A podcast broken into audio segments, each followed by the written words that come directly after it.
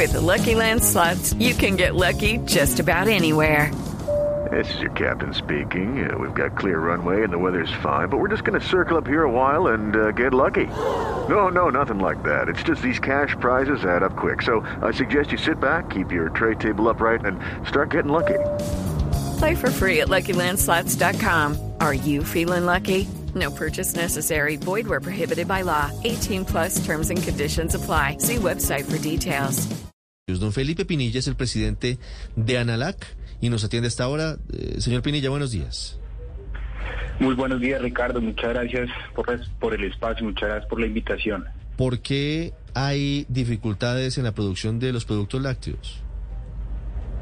Ricardo, aquí, aquí hay que entender la, la, situación desde la perspectiva de la reactivación económica que se ha visto eh, desde la pandemia y todo lo que esto ha Hoy en día nosotros sí vemos una, una reducción de más o menos el 7.3% de lo que nuestros productores de leche sacan día a día em, en sus fecas frente a lo que fue el periodo del año anterior. Entonces. Eh, eh, recomendamos hablar de escasez porque igual vamos a terminar el año en niveles de producción eh, similares a los anteriores. ¿Esto por qué se ha ocasionado? Y esto es algo que no solo afecta al sector lechero, eh, sino en general a varios subsectores del sector agropecuario. Y desde finales del año 2020, los costos de producción en el campo han incrementado de una forma. Vamos a repetir la llamada porque, porque lo que usted nos está diciendo es muy importante y tenemos problemas de comunicación. Lucky Land Casino asking people what's the weirdest place you've gotten lucky. Lucky? In line at the deli, I guess? Aha, in my dentist's office. More than once, actually. Do I have to say? Yes, you do. In the car before my kids' PTA meeting. Really? Yes. Excuse me, what's the weirdest place you've gotten lucky? I never win and tell. Well, there you have it. You can get lucky anywhere playing at LuckyLandSlots.com. Play for free right now. Are you feeling lucky? No purchase necessary. Void where prohibited by law. 18 plus. Terms and conditions apply. See website for details.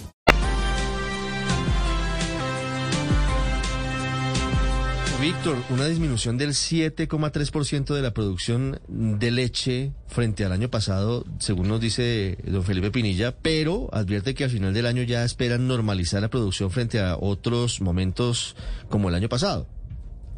Sí, inclusive cuando uno mira el reporte de, de Azoleche, plantean eh, una situación más grave. Dice que en este momento la producción ha caído eh, inclusive en un 15%, Ricardo, y que ya hay un faltante de 1,6 millones de litros al día de leche y que esto va a producir una escasez no solo de la leche como tal, sino de los de los derivados de la leche en las próximas semanas si no hay una eh, solución a la vista y plantean pues que se reúnan todos los actores del sector para con el gobierno nacional inclusive para mirar qué hay que hacer para aumentar la producción. Sí, permítame que tengo de nuevo a don Felipe Pinilla en línea. Ah, qué bueno, qué bueno. Señor Pinilla, nos estaba diciendo que usted que al final del año esperan normalizar la producción de leche.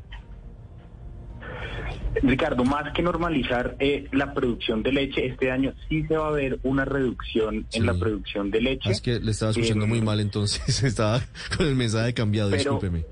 Pero vamos vamos a cerrar el año en niveles que no van a ser radicalmente distintos a lo que se ha visto en años anteriores.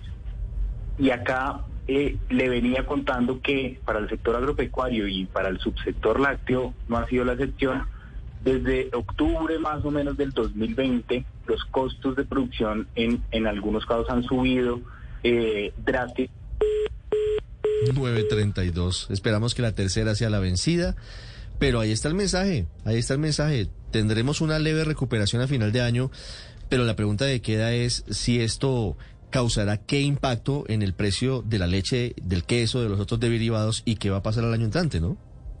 Que sí, sí. además, además, Además, Ricardo, mire que muchos de, de, los actores del sector inclusive están diciendo que el problema de escasez también, pues además de los insumos, todos los sectores se han visto afectados por los altos eh, precios de los insumos, pero que que dice que muchas eh, fincas productoras de leche aparentemente están migrando hacia otros negocios, hacia otros sectores económicos como la carne y cultivos de frutas, eh, y que esto también podría estar afectando la oferta, la producción de leche en nuestro país. Son muchos, muchos elementos los que estarían incidiendo y de nuevo, alertan sobre la posible escasez para las próximas semanas si no se toman decisiones. La tercera es la vencida. Esperamos. Señor Pinilla, ¿me escucha? Señor Pinilla. Señor Pinilla. Aló, ¿me escucha? Sí. Perdóneme. A ver si lo, lo logramos esta vez. Estaba usted contándonos que el año termina con una producción menos difícil que lo que ha venido ocurriendo. ¿Cuál es la perspectiva para el año entrante y qué va a pasar con los precios de la leche y de los productos lácteos? Sí. Pues frente, frente a lo que va a suceder eh, el próximo año es que toda esta situación, esta coyuntura, que no es en Colombia solamente, sino que es una coyuntura global, donde los costos de producción han, han, subido y eso ha generado una presión inflacionaria a lo largo de la cadena de valor, eh, lo, lo que vamos a ver es que el margen, la rentabilidad del productor de leche va a seguir eh, apretada eh, y el productor de leche va a seguir haciendo un esfuerzo por mantener los niveles de producción y en el caso en el que el precio siga su reacción que que ha tenido pues en el último trimestre sobre todo, eh, pues vamos a ver vamos a ver mayor oxígeno para los productores de leche y, eso esperamos que se traduzca eh, en una recuperación de la, de la producción eh, de leche.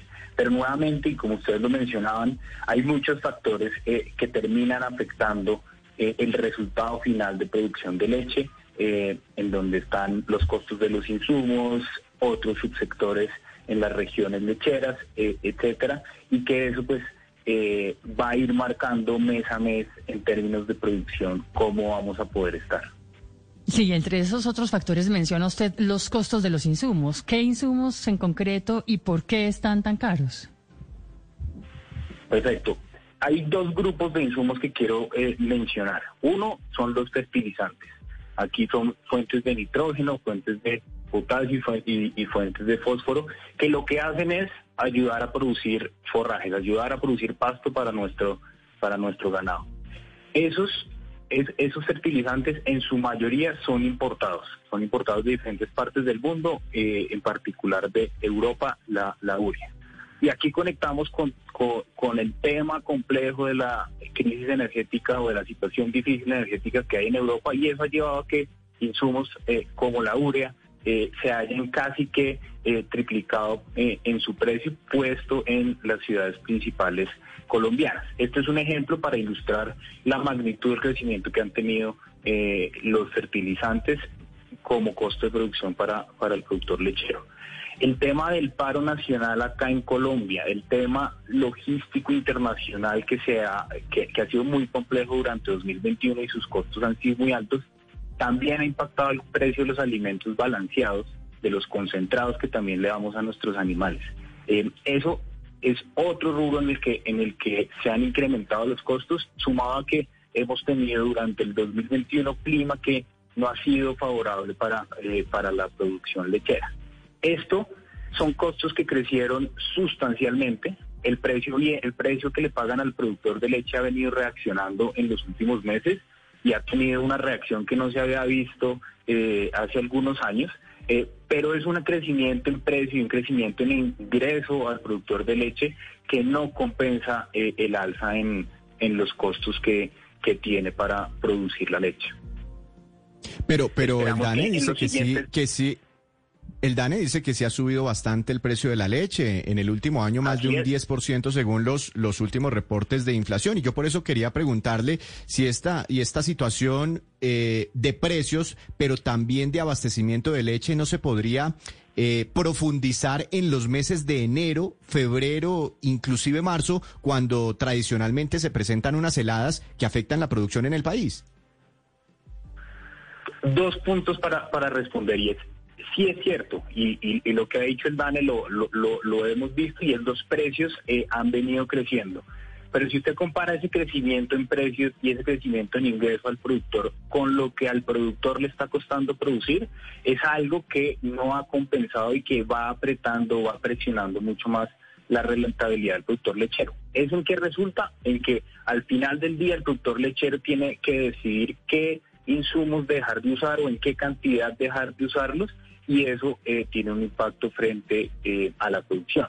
Lo segundo es, es cierto, si nosotros en el marco del Consejo Nacional Lácteo y en un trabajo en equipo de cadena de valor, eh, debemos lograr ver los riesgos que tenemos hacia adelante, medirlos adecuadamente, no irnos a extremos y también conjuntamente lograr proponer y lograr definir unas acciones de corto plazo que nos permitan como Consejo Nacional Lácteo y como cadena de valor láctea eh, generar unas acciones que permitan garantizar el abastecimiento para nuestros consumidores y permitan que nosotros como cadena de valor sigamos progresando hacia, hacia fortalecerla y consolidarla, porque este es un sector que en términos de empleo, en términos de actividad económica, llega a todo el país, es oportunidad de generación de ingresos para muchos eh, productores en, en, el campo, es oportunidad eh, de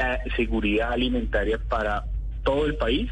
Entonces debemos generar esas acciones de manera conjunta y viendo que sean acciones que protejan integralmente o que promuevan integralmente el mejor funcionamiento de, nosotros como cadena. Ahí es importantísimo trabajar con Azoleche, es importantísimo trabajar con el Ministerio de Agricultura, con el Ministerio de Comercio, eh, con la ANDI, entre otros actores que aportan eh, muy buenas, muy buenas, eh, muy buenos comentarios y herramientas para que logremos tener un primer trimestre de 2022 eh, manejado de la mejor forma como cadena. Señor Pinilla, ¿en diciembre en algunas partes del país podría haber escasez de algunos productos lácteos? Lo que hemos visto hasta el momento eh, nos dice que no vamos a, que no debemos tener problemas de abastecimiento y aquí lo que nosotros vemos es que los productores siguen llevando leche al mercado día a día, las industrias siguen recogiendo esa leche en las fincas eh, día a día. Las, las pequeñas y medianas empresas de, de las cuencas lecheras siguen produciendo sus derivados, sus derivados lácteos. Y sí, es cierto que hay una reducción, pero el abastecimiento no eh, no se va a, a, frenar de una en una medida drástica como para decir en esta zona no hay leche o en esta otra zona eh, no hay leche. Sí, y una pregunta final, señor Pinilla, que varios oyentes nos están formulando. ¿Seguirá subiendo el precio del litro de leche? ¿Seguirá subiendo el precio de los productos lácteos? De esa pregunta yo creo que hay que responderla viéndolo desde el panorama también internacional y desde el panorama de alimentos. Aquí le doy un dato de la, de la Organización de las Naciones Unidas para la Agricultura y la Alimentación. En lo que va de 2021, el índice de precios de los alimentos o, la inflación de los alimentos a nivel mundial ha crecido en más del 20%. Eso es un indicador que la FAO reporta eh, mensualmente. Nosotros estamos dentro de ese grupo, nosotros estamos dentro de ese grupo, no somos el, único producto. Eh, los productos agropecuarios y, ya lo hemos visto en diferentes eh, conversaciones y, y anuncios que se han hecho eh, en este último tiempo y es que hay una presión inflacionaria eh, real frente al precio de los, de los alimentos y eso es una coyuntura en la que estamos, que ya con ustedes hablamos de un poco de dónde viene. Eh, lo que esperamos es que esto sea algo que, que podamos generar las acciones y, y, generar una situación en donde protejamos en la llegada de estos productos al consumidor y también promovamos el, el, óptimo desarrollo de estas cadenas de valor que aportan tanto en el día a día eh, para nuestro país. Sí, bueno, mientras cae la producción y hay un déficit de 1.6 millones de litros de leche al día, ¿cómo está el consumo? ¿Estamos consumiendo más o menos leche los colombianos? Lo, lo que hemos visto en términos de, de consumo aparente y que reportan eh, nuestras entidades públicas es que Colombia aún está por debajo de, la recomendación internacional de consumo de lácteos. Em, está por el orden de los 140 kilogramos persona año. Em, y hemos visto que, que dependiendo de los subproductos hay mayor demanda en unos, menor demanda en otros, pero, pero va creciendo ese consumo al final del año por persona de una manera leve. Eh, no podemos decir que sea un crecimiento pronunciado, pero, pero tampoco podemos decir que no hay un crecimiento en, en la demanda de sus productos lácteos. 9.43 minutos, es Felipe Pinilla, presidente de Analac, hablando de la escasez, la disminución de, de disponibilidad de productos lácteos en Colombia. Señor Pinilla, muchas gracias. A ustedes muchas gracias. Buen día. Lucky Land Casino asking people what's the weirdest place you've gotten lucky? Lucky? In line at the deli, I guess? Aha, in my dentist's office.